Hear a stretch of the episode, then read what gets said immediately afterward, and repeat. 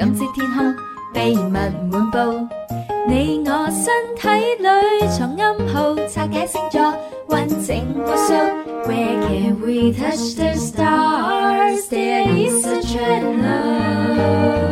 Station U 诶，嗱，啱先大家聽到唱歌嘅呢個女仔咪寶寶咯，係啊，寶寶啊，係啊，係啊，佢係啊佢做完呢只歌之後咧就走咗啦嘛，係啊，呢呢呢只歌係佢嘅人生巔峰嚟噶。 系啊系啊系啊！喺我嘅指導之下，佢終於都呃產生咗第一個人。係啊係啊係啊係啊係啊係 好難得啊，真係係。啊，係更好加啦難得係 Bobo 大師又嚟哦咯。 Hello，大家好，我係塔羅牌會長 Bobo。好嘢，好喂嘢阿 Bobo，今日我哋嘅星座話題咧係講男人嘅喎。係啊，係啦，因為上星期我哋講咗十二星座唔同性格嘅女生吓，咁啊喺拍拖嘅時候同埋喺結婚之後會有啲咩唔同嘅分別。今日咧就等阿 Bobo 豬分析係男人啦，男人啊做你嘅男朋友嘅時候，同埋做你老公嘅時候，究竟會有啲咩分別咧？有咩唔同咧？咁啊樣各位現場嘅朋友同埋聽緊節目嘅朋友啊，嘅女士一定要注意下啦，啊，好似係啊有好適合你哋聽噶。啊即係拍拖係兩個人嘅事吓，拍诶结婚係一诶两家人嘅事，係而且仲要對成世添。又啊係咁啊，喎，所 以呢，即係你拍拖嘅時候，齋係覺得呢個男仔唔錯都未夠，嗯，你就要預料一下，喂，假如結咗婚之後佢變咗另外一個 一個人嘅時候，嗯你接唔接受到呢？啊，每一個嘅星座咧嘅性格特點都唔一樣，係啊所以今日我哋就逐一逐一去咁樣分析下啦。係啦。係啊，啊咁啊係咪按順序咁樣行？我今日咧就抽咗四個最明顯變化嘅。哦，好啊好啊，先最講最明即係顯變化變得先最勁嘅，係啦好明顯好哦好明顯嘅好好好咁啊係咪從第四位開始啊？ 冇錯，我從第四位開始係好講，啊我排行榜嚟講，係好好似上咗磅好好驚咁樣樣啊！放心有 冇有冇中嘅咧？今日冇，今日冇講。係啊正常都唔會 啊！我哋啲咁好人，咁又係係啊，係啊婚前婚後一個樣。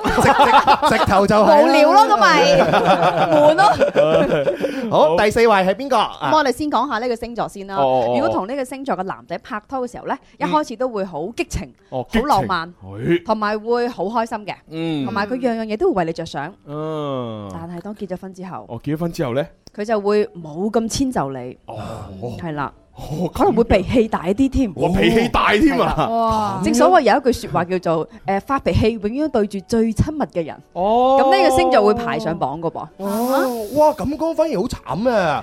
拍拖之前嘅話咁 sweet 係咪啊？咁浪漫，因為佢佢要想得到你嘛，啊係啦所以做盡好事。有啲伎倆先，得到咗你之後，嘿，你都係屋企人啦，係啦點鬧你都唔走啦，咁我就將最真實嘅情緒發泄喺你身上。哦，咁啊，貨不對版莫莫喎。非係白羊 咗？唔誒你哋又知嘅，係，因為你講佢拍拖嘅時候又激情啦，又係啦浪又浪漫又好玩咁樣噶嘛，哦又就得人咁嘛。哦，現場咁多位女士有冇身邊你哋嘅男朋友係白羊座嘅？舉舉 手。啊！好彩 冇，哦，好彩，好彩，好彩。 有都唔敢舉啊。咁係啊係啊。哦，但係佢咁樣樣都係愛對方嘅一種表現嚟嘅。 係啦因為只不過係佢更加真性情嘅啫。嗯，哦，冇咁收收埋埋。咁假如呢個男人即係即係做咗你老公之後，假如你佢鬧咗你一排，有一有一輪佢唔開始唔鬧你啦，嗯咁會唔會查實佢就係開始想疏遠你呢？冷落你係嘛？係 啦，係喎啊，火象星座會㗎，白羊座會哦㗎。真係㗎。啊哦，阿思思啊，咪佢唔喺度先講佢啦。你啲人啊， 你 啲人係做 乜嘢？你啲人，佢佢就自己呢個性格呢，就好好奇 怪噶。佢以前誒喺啱啱喺直播室嘅時候呢，佢成日俾林 Sir 鬧，日日都鬧佢，哇鬧到佢好舒服啊咁樣。鬧有一一段時間呢，佢話思思話佢唔鬧我，我唔舒服咁樣 嚇。好啦，跟住呢，真係佢真係中咗啊！跟住唔知誒唔知邊一年開始之後呢，林 Sir 開始唔鬧 佢啦，唔講佢啦，佢自己喺直播室裏邊呢，好唔自在啊！ 佢林 Sir 點解今日唔鬧我嘅咁樣？唔通你唔再在乎 我嘅存在啦？係啊，佢自己成日黯然垂 淚，點辦啊？有啲咁嘅事諗住佢唔再鬧 我啦，我你都傻嘅，唔鬧你咪好咯，你要鬧你啊咁。唔係佢以前唔係咁樣對我嘅，佢成日鬧我 㗎，就係就係咁樣。呢啲係咪白羊座就係咁樣啦，係嘛？ 冇錯，重視你，而家太多嘢忙啦，林啊 Sir。哦，係而家又好多好難好難話重視一個人嘅，係嘛？你咁多人要睇住，啊哦，係嘛？你下下都鬧咯梗係喎，啦，一鬧起碼叫晒全公司嚟鬧啦，係啊咁先好噶嘛。前人種樹，林 Sir 睇住，唉好啦，嗱呢個就係白羊座嘅男仔吓。咁當然我哋分析嘅呢啲呢，都係一個大數據诶呃大數據嘅統計，嗯就並非所有白羊座嘅男仔一定會係咁嘅，只不過係個趨向會係咁啊。咁如果遇啱咁嘅白羊座嘅男仔嘅話，佢性格開始變啦，對你態度變咗，你點樣可以咬翻正佢啊？誒唔好咁急結婚咯，因哦為白羊座嘅男仔可能會急住結婚㗎，嗯哼因為白羊座係十二星座排第一嘅星座啊嘛，嗯咁佢哋咩都會急嘅，嗯咁證明其實佢中意你嘅，哦咁但係咧呢種急咧可能個火候一過咗之後咧，感情就會冷淡落嚟，嗯咁所以建議咧就係可以拍拖嘅時間長少少，哦就唔好哦話拍三個月就即刻要結 婚，或者半年可能要需要長時間少少，即係一年啦，起碼一年啦。等個白羊座自己考慮清楚，嗱你係咪真係咁中意我先？哦，放長線咁啊，樣。 吊大羊，啊要大 約咩？挑大嘅，有氣㗎。好啦，咁啊到第三位嘅星座咯喎。係啦，第啊三位嘅，咁呢個星座咧，咁誒拍拖嘅時候點咧？嗯，哎呀，佢會令到佢身邊嘅女朋友咧好緊張佢，好緊張因為點解咧？佢唔緊張佢拍拖嘅時候嘅伴侶或者感情，佢好似冇網管咁，哦，冇腳嘅雀仔咁，我話冇周圍飛，冇 周圍去，哦但係佢又唔係唔中意同你拍拖喎，佢都中意嘅喎。啊，咁但係結咗婚之後咧，呢嗯，一個星座咧喺十二星座嚟講，唯一一個最古怪嘅好古怪，係啦，佢係越邊方老面越呢黐家，越老越似冇家錯。除咗年紀大，特別四十五歲之後咧，呢哦一個星座咧係越老越黐家嘅。呢哦樣嘢包括喺阿思思身上咧，你哋會慢慢慢慢會發現㗎啦。水瓶座，冇錯。哇，哦，係啦，不過後生嗰時就一定會，唉，對感情咧就若即若離好哦哦哦啲，俾啲空間我冇咁黐咁埋。咁樣嘅。咁但係當時間慢慢推移嘅時候咧，佢哋就會對家庭嘅關係啊，唉唔飛啦，後生玩玩已經玩好多啦，得㗎啦，唔哦使要再衝勁，唔使再搏啦咁即樣。係男男仔係咁啊，女仔都有呢個傾向。有會有會有呢哦誒咁思思接近黐家嘅年齡嘅 咯喎，係啊係啊，係咯，所以咪成日同我哋講，唉，真飛係啦，真係飛咁多啦。快快啲啦，係啊但係又睇唔啱啊，係啊，成成日想蹬健咁樣係嘛，又又冇人可以幫佢揸鋤頭係嘛，真係冇辦法啦，真係。個星座係有呢個特性嘅水平。哦 即係實年輕嘅時候要自 由，越老就越係唔好啦，係係啊翻屋企啊。咁同水瓶座嘅男仔，如果你又拍拖，咁越佢年紀越大，咪越着數咯。佢係中意顧係家啊，嘅話萬就，分嘅呢個係星咯座係咯特性哦，哦， OK 所以就喎係結婚前結婚後嘅差距嘛，今日係咯哦篩選咗四個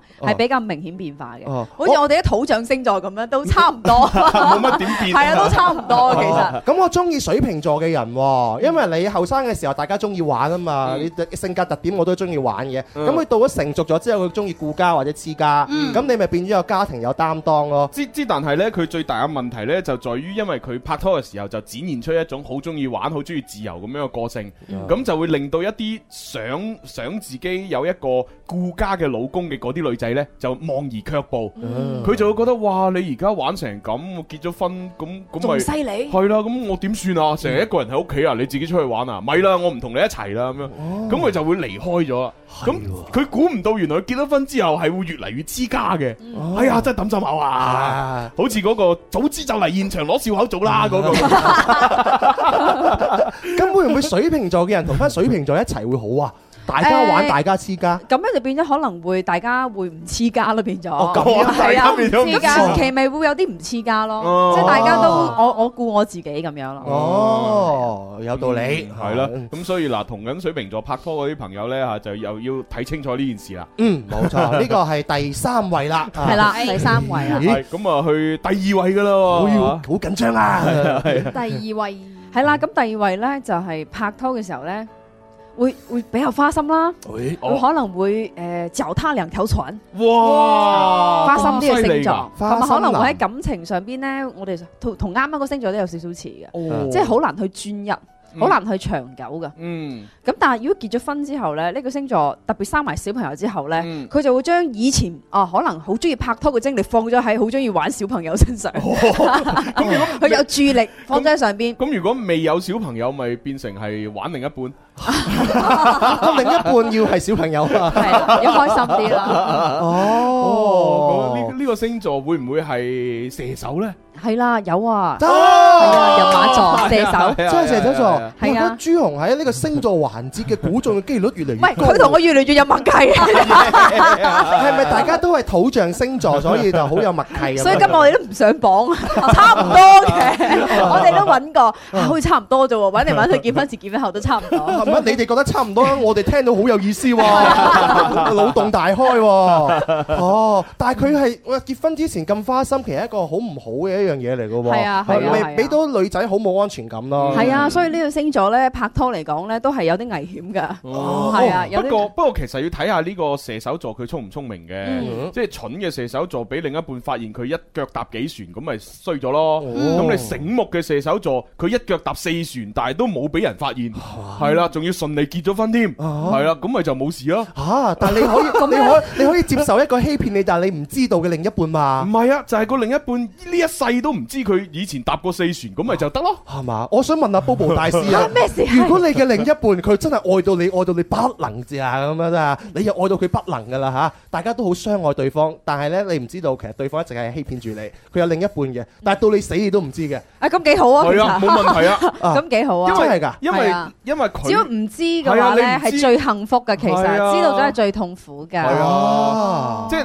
你你要你要想象一件事就係，假如佢係有有其他嘅即係花天酒地嘅嘢，但係你呢一世你自己都唔知，啊，其實個結果咪就係等於佢冇出去花天酒地咯，哦即係對你嚟講啊。哦，嗯但係你一旦知道咗呢，其實呢個世界就崩塌咗啦，哦係啦就係咁簡單啫嘛。我記得網上有一個新聞咧，就講嗯誒，即係譬如有一個人要追債嘅，追嗰個男人嗯債，追咗好多 年㗎啦。其實好少錢嘅啫，就係得個五萬蚊。係啦，嗰個男人一直都唔還。係五十定五萬，五萬係啦，哦一直都唔五還萬。結果嗰個結，因為咧嗰個兄弟咧就好了解呢一個即係欠錢嘅人。嗯咁咧就跟蹤佢，就去酒店拍咗佢好多嗰啲誒啲相哦啦，即係不雅相。咁然之後威脅佢，如果你唔還錢嘅話，就話俾你老婆聽。呢一筆錢好少數目，但係拖咗好多年。嗯佢結果知道咗之後，即刻還錢。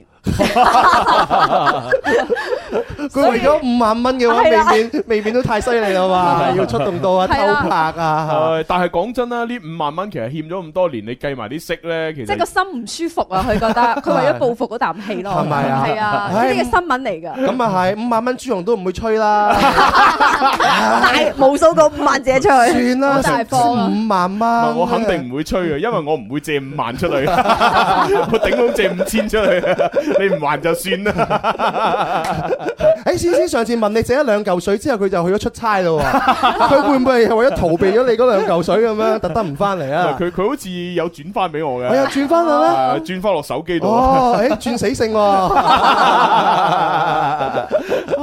咁同呢一個嘅射手座嘅人拍拖，你會唔會同佢誒快啲拉埋天窗，或者快啲有個餡，等佢可以安定落嚟，會唔會係有個啊，方會法㗎，咧？因為誒射手座對於小朋友咧，其實佢哋中意㗎，哦嗯即係佢哋對於小朋友嘅栽培啊，即係等於佢將佢注意力以前從拍拖啊，就變咗放喺小朋友身上，將佢精力轉移哦咗。幾好啊！係咁都係叫做一個好爸爸。係咯，係啊，係啊。啊唔係一個好嘅男朋友， 但係一個好爸爸。係啊好好爸爸咁就有個好家庭啦，家庭和睦都好啊。咦喂，好爸爸好似係好似係洗洗衣粉廣個個牌子嚟嘅好爸爸啊，對啊，喎。係啊，係咯，啊玩嚟嘛，弊啦，又講錯嘢 添。咁你點講咩虎爸爸嘅一本書我咯？係啊，係喎。爸爸又一首 歌啊，爸爸爸爸，近排你好 嗎？點講錯啊啊？好啦，咁我哋就唯有休息一陣，轉頭翻嚟就繼續玩啦仲未公佈晒啊！ 吓。係啊係啊啊，轉頭再再公佈吓。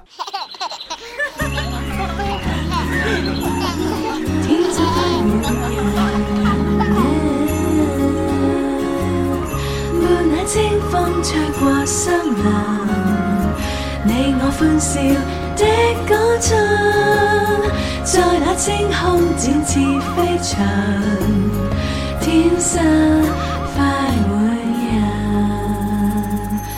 嗯好啦，咁啊，啱先呢，就我哋啊分析咗呢、一個诶诶十二星座裏边呢，诶、比較呢就係善變，即係拍拖嘅時候同結婚之後、啊比較善變嘅星座男呢，就有三個咁樣吓，係咁啊第四位呢就白羊，诶、第三位呢就係水誒瓶水水瓶，瓶，係啦，啊跟住诶。第第二位射手，系啦，啊射 手系啦，咁啊，我哋仲分析咗射手呢，就雖然佢可能唔係一個好嘅男朋友，但係佢係一個好爸爸。系啦，咁如果你想綁住射手嘅心咧，最好就係盡早結婚生下一代， 咁啊通過下一代嘅話咧，維係一個好好嘅家庭 生活啊。系咁啊，不過呢，即係所有嘅嘢都係要做好準備，做好計劃嘅。嗯嚇梗係你做父母之前一定要咧，即係諗清楚，诶，你點樣去嘅教學方式係點啊？诶，點樣佢佢點樣鋪排？你間屋係點樣安置佢啊？你點樣去送佢入學啊？諸如此類，其實都要諗清楚先嘅。嚇嗯哦，做好計劃啊係啦，同埋咧都要我我我我我記得係要讀一啲課程噶，就算你唔去報讀課程咧，你都要買翻啲書，你要即係起碼要學識，例如點樣抱細路啊哦，點樣幫佢換片啊嗯，啊點樣幫佢沖涼、洗頭先至正確步驟，唔好對佢窒窒息啊。其實呢啲好多嘢學㗎，哦真係㗎係啊，你唔係話貿貿然燉個細路仔出嚟，你你以為生咗出嚟就係一定臭哦識臭，其實係錯嘅，哦，冇人天生係識臭小朋友，好冇？哦，又好有道理喎。系你估我哋係動物園啲大猩猩 咩？係啊，大猩猩點解佢識臭呢？係因為佢嘅人生好簡單，啊，佢人生就係食飯、瞓覺同埋呢打豆豆吓，同同啲 同其他啲猩猩玩。啊，咁所以佢嘅天，佢嘅本能係冇退化，哦所以佢就咁自己幫自己接生，掹個猩猩出嚟，啊然之后整斷個臍帶，啊係嘛，跟住食埋自己個胎盤啊，跟住呢就可以識臭啦。啊咁但係我哋人唔係，因為我哋人嘅本能好多退化咗，哦你係本本能已經係唔識湊小朋友，你喺度學噶嘛，哦，又係喎。係啊。朱容咧，雖然咧暫時嚟講咧對小朋友就唔係好感冒啊嚇，但係如果佢以後真係想要小朋友，絕對係一個好爸我爸。一定要負責任啊！因為佢呢樣係一個嘢負責任嘅人嚟噶嘛，佢唔做晒功課，佢唔會輕易生仔。 梗係。啦，係 啊，真好係嘅誒同埋咧好多大肚婆都會學一個叫孕婦瑜伽，哦係啊，係喎我去邊度學咧？誒揾 Bobo 大哎師係學啊， 㗎啦，高露節啊，好係嘢啊好嘢好嘢 好嘢。啊最近接受報名嘛，春天適唔適合懷你孕？要你啲人啊你要報名咩？春天梗係適合 啦，係嘛，真係㗎。係啊，農民伯伯都係春天嘅時候播種 嘅你咦，好。似係喎，怪人啲 C C 成日唔翻 嚟啦。咁樣嗱，唔係我講㗎吓，大家知咩事 啦。好啦，喂，我見到咧，诶呢個留言上面有位時尚呢位朋友，佢就話男九五年六月份同埋女九七年三月份結婚要注意啲咩呢？啊哦咁啊已經有人幫佢答咗啦。注意要有錢， 係啦，呢個我覺得係最好嘅答案。冇錢結咩婚？啊 太太好呢個答案真係，係啊係啊係啊係啊。哇！咁我哋幾好喎，我哋嘅平台係自問自答㗎喎。係啊係啊係啊係啊係啊你有你哋玩咁幾幸 福啊！嗱呢位咧就恰是诶恰是你的温柔嘅朋友咧就話：我老公就是白羊座的咁樣。哦，哦，咁我就唔知你老公會唔會即係結婚前同結婚後有咁大分別啦？係咪啊？ 話俾我哋知，呢位朋友咧，佢就話：喂，Bobo 大豬咁樣嚇，Bobo 大豬， ，Bobo 豬咁樣樣啊！佢就話：誒，好似剪短咗頭髮喎，咁樣哦啊，我紮起咗。哦係喎紮起咗紮起哦咗，紮唔紮都咁好睇，係 啊，係嗱，呢位朋友叫龐曉英，佢就話一家人中午好啊，第嗯一次睇你哋視頻，好搞笑啊！哦，多謝你吓。係咁啊，呢一位诶冇名嘅朋友咧就話：哇，我聽節目聽到唔想瞓中午覺， 唉，嘆氣一聲，仲仲要嘆氣添啊！唉，真係弊啦，咁樣冇辦法啦。啊呢位朋友佢就話：哇，喺睇嚟咧，呢、個廣告時段咧，睇呢個視頻直播聽多好多嘢喎。哦，哦咁梗係啦，我哋不嬲都係照顧 诶照顧我哋睇重温嘅聽眾同埋睇視頻直播嘅聽眾多啲啊噶。 咁如果你都想大包圍咧，咁啊關注我哋天生快活人嘅微信公眾號，係或者快活頻道嘅微信公眾號啦。系啦，咁其實我哋每一期嘅節目重温呢，都係會將廣告時間收音機聽唔到嘅嗰一啲內容呢，都全部有齊嘅。啊啊，所以呢，各位朋友真係冇所謂，啊直播時間聽唔到就聽重温吓。係啦，幾方便係咪我哋而家？好，咁啊，跟住繼續星座話題啊，好啊。哦，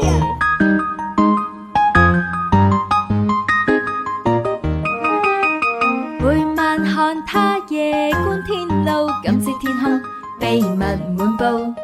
你我身體裏藏暗號，拆解星座，完整無數。Where can we touch the stars? There is a channel station you. 啊我哋就延續翻嗰個話題咧，而家即係就仲有最後一個第一位啦，未揭曉咁樣。嗯到底係邊一位呢？吓，第一位係啊係係啊啦，呢個星座咧攞命咯，哎哇攞命添啊！因為係大家最關心嗰個主題嚟嘅。係啊係係啦啊，，咁咧如果拍拖嘅時候咧，佢好捨得啊情侶之間嘅消費，哦去啲好嘅餐廳食嘢，嗯或者去啲好高檔嘅地方啊嗯買買買，買買買，係啦，又或者可能對於即係拍拖時嘅使費咧，會比較我哋叫疏爽大哇方。係哦哼，好嘢喎。係啊，另一半覺得哇冇揀錯人喂，啊，咁其實同呢啲人齋拍拖得啦，啊唔唔使結婚啦， 係啊嘛？拍拖買買晒我想要嘅嘢，哦，分手咯 咁。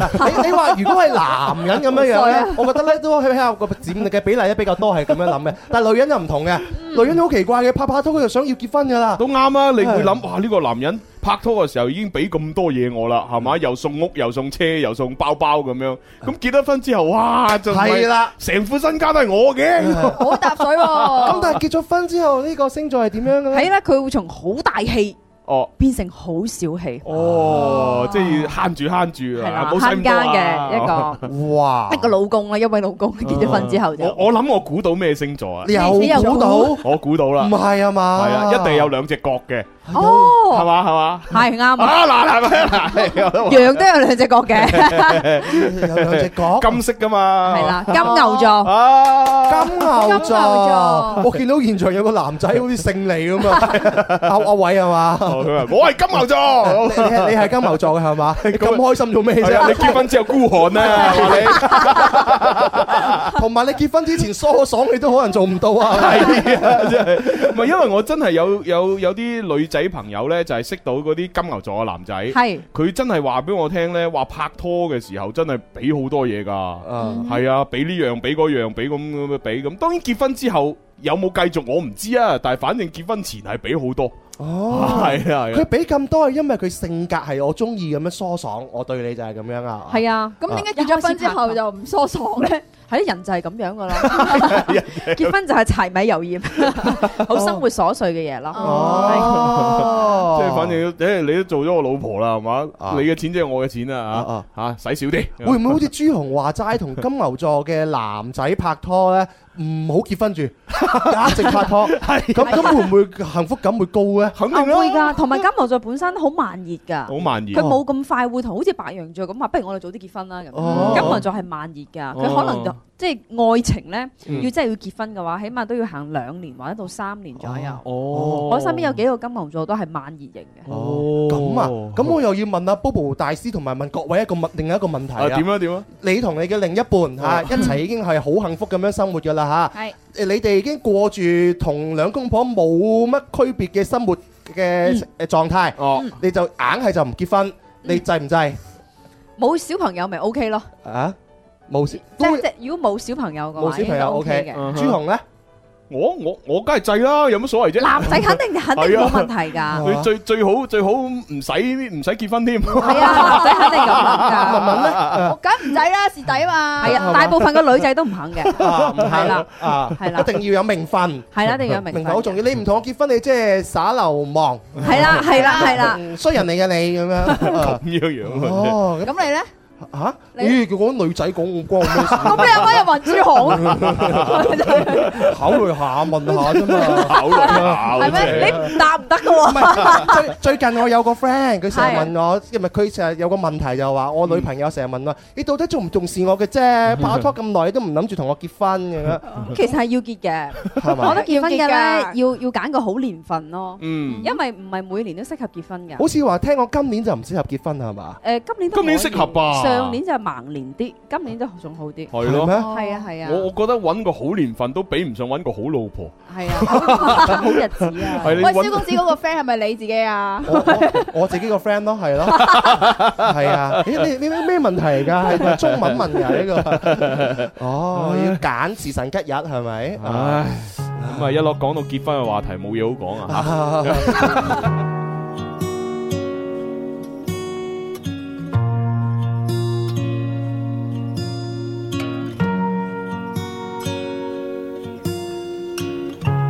你的眼神和我的煙圈，太孤獨，何妨互相取暖？沒計劃那麼遠，聯起兩個世界便一起探險。我的發炎和你的高燒，這麼病何妨互相感染？病榻上吻一遍，聯起兩個世界病菌中發展。Hey yeah, hey yeah, oh, oh.